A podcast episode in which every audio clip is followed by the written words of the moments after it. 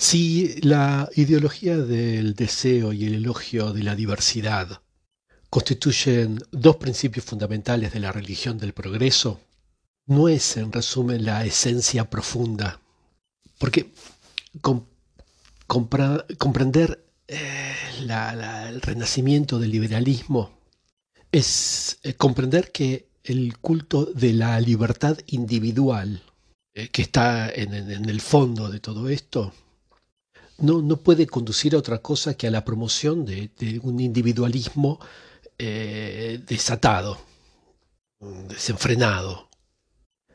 Hoy en día, la, sola evocación del concepto de pueblo, pueblo en el sentido grupo, provoca en mucha gente una idea de eh, retroceso, un retroceso temido. Y hablar de pueblo no es negar la individualidad de cada uno, eh, no es encerrar a los individuos en un chaleco de fuerza arcaico que les impide de mm, florecer libremente. Eh, lo revelador del miedo de violar ese mandamiento supremo del liberalismo, que es el respeto de los diferentes, puede conducir a algunos, a ciertas personas, hasta negar el sentido elemental de las palabras. El pueblo no es la negación de los individuos. El pueblo es la reunión de los individuos de individuos que comparten un territorio, una lengua, ciertas leyes, que, comparten lo que se podría denominar como un mundo simbólico común. Un pueblo es el producto de una historia, de una geografía, de una herencia. Y es lo que hace que cuando uno cruza una frontera, nosotros lo hacemos con la esperanza de encontrar a otros distintos a nosotros mismos. Eh, negar la noción de pueblo es negar la existencia de otros, o sea, de otros pueblos que el nuestro. Es negar la especificidad, las diferencias, los como diría, particularismos, no sé si existe esta palabra, todo eso que la historia esculpió en las caras de los otros, es contactando a otros pueblos que entendemos que los pueblos existen. Negar la noción de pueblo es considerar el mundo como un vasto parque turístico, y digo esto porque el turismo reemplazó el viaje. Viajar era seguir una vía. El turismo es dar un tour, o sea, dar una vuelta. De allí viene la palabra tour, es vuelta. Turismo es dar una vuelta. Hay, se podría remarcar que mucha gente puede decir que ellos no fueron a un país, sino que ellos hicieron un país. En el último viaje hice Tailandia, Australia, eh, Brasil.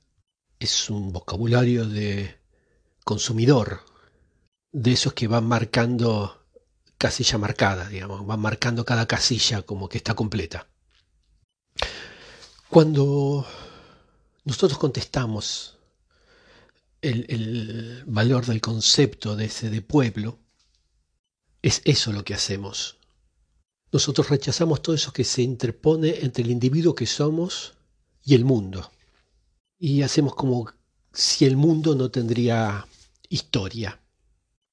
Porque hacemos como que no hay un pueblo que escribe su destino, sino que hay electores que votan porque el elector es a la, política lo que el consumidor a la economía. Es un cliente. O sea, básicamente, todo este tiempo que estuve hablando de Michel, de su teoría, es que lo que nos, nos dice que la lista, o mejor dicho, la dinámica individualista iniciada por el liberalismo, tuvo efectos indudablemente emancipadores en, nuestra existencia. Por ejemplo, la, ser conscientes de nuestra libertad, del respeto de la, de la vida privada, el derecho a la marginalidad. Pero estos efectos emancipadores tienen su contrapartida, porque en un mundo gobernado por la ley del provecho, en un mundo regido por la lógica de la mercantilización, los individuos se arriesgan, se arriesgan mucho a no ser otra cosa que átomos sociales y esta atomización muestra que Engels veía ya en la Inglaterra del siglo XIX, donde veía que incitaba a ver en el progreso del liberalismo industrial la, marca de una desagregación, como podría decir, de una disgregación de la humanidad. Y es la gran paradoja del liberalismo, de haber nacido con la voluntad de, de, intentar que coexistan los seres humanos y que finalmente lo que consigue es eh, volverlos indiferentes los unos a los otros. Y así la religión del progreso finalmente da la razón a Rousseau cuando decía que había que tener cuidado de esos que van a buscar en los libros los deberes que desprecian y, que no, no cumplen eh, en ellos mismos. Nosotros festejamos el progreso a medida que nos vamos olvidando lo que somos. Seres, personas que compartimos un mundo común, un mundo en común,